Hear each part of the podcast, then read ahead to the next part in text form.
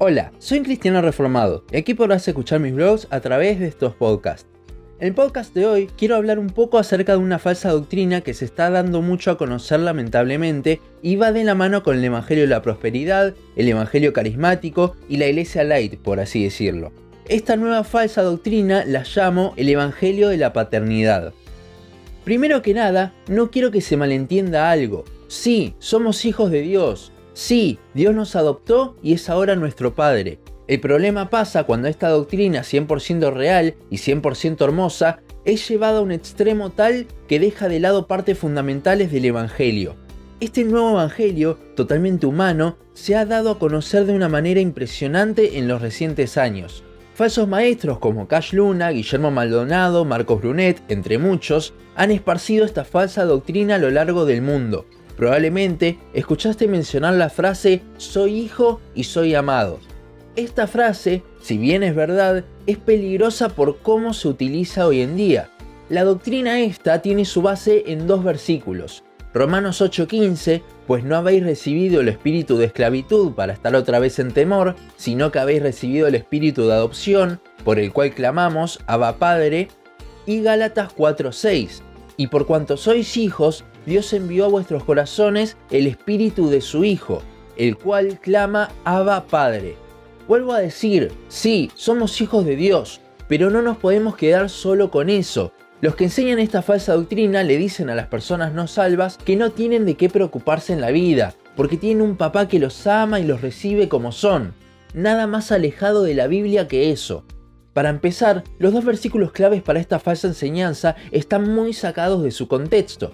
En Romanos, los versículos anteriores vienen hablando de que ya no debemos vivir conforme a la carne, sino según el Espíritu. A su vez, los capítulos anteriores vienen hablando de la culpabilidad del hombre. En el versículo 15 es donde está el punto en el que Pablo separa la carta en dos partes. Antes éramos una cosa, esclavos del pecado, pero ahora Cristo hizo que seamos hijos de Dios al restaurar nuestra relación quitando el pecado, con lo cual, a partir de ahora, Pablo va a empezar a hablar de cómo fue esa salvación que Dios nos dio, y a partir del capítulo 12 hablará de cómo entonces debe moverse un hijo de Dios aquí en la tierra.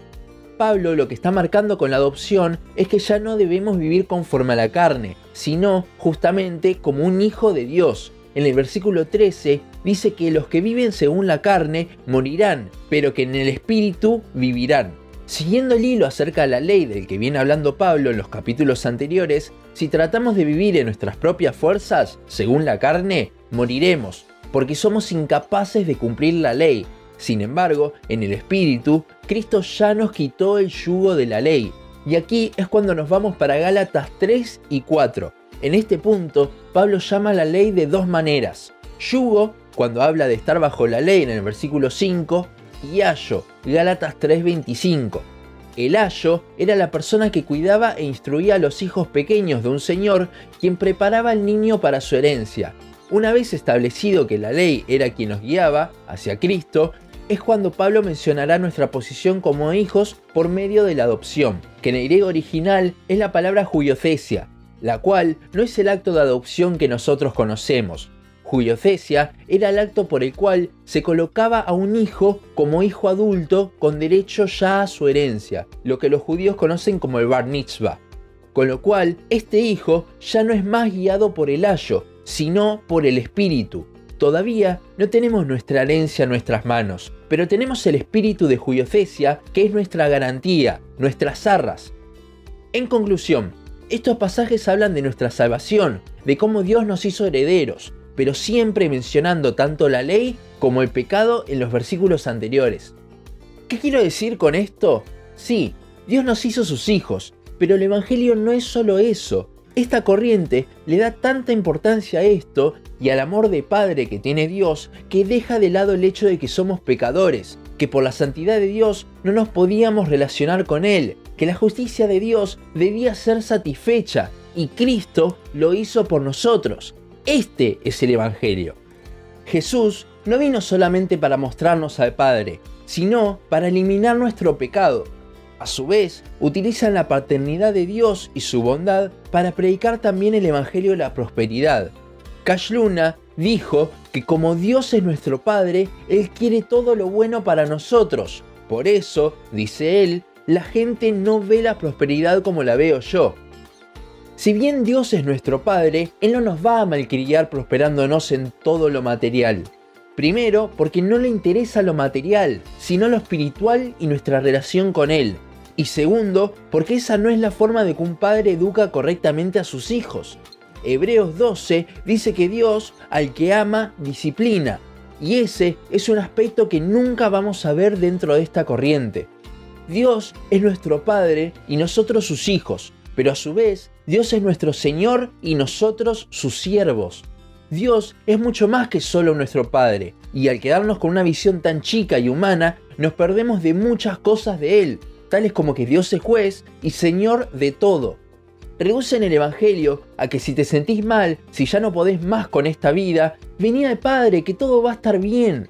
Las cosas no estuvieron bien para Pablo luego de encontrarse con Cristo, sino que sufrió en gran manera. Dudo mucho que este falso evangelio se lo puedas predicar a alguien en Corea del Norte, donde más persecución hay a los cristianos. Pablo dice en 2 Corintios 4, 8 y 9 que estamos atribulados en todo, mas no angustiados, en apuros, mas no desesperados, perseguidos, mas no desamparados, derribados, pero no destruidos. Esto parece contradecir todo este evangelio de bienestar y paternidad que se predica, y eso es porque este falso evangelio omite cosas muy grandes. Dios no vino para que vivamos una vida linda en esta tierra, sino para reconciliarnos con Él, y de hecho esto hará que el mundo nos odie, Juan 15, 18 y 19.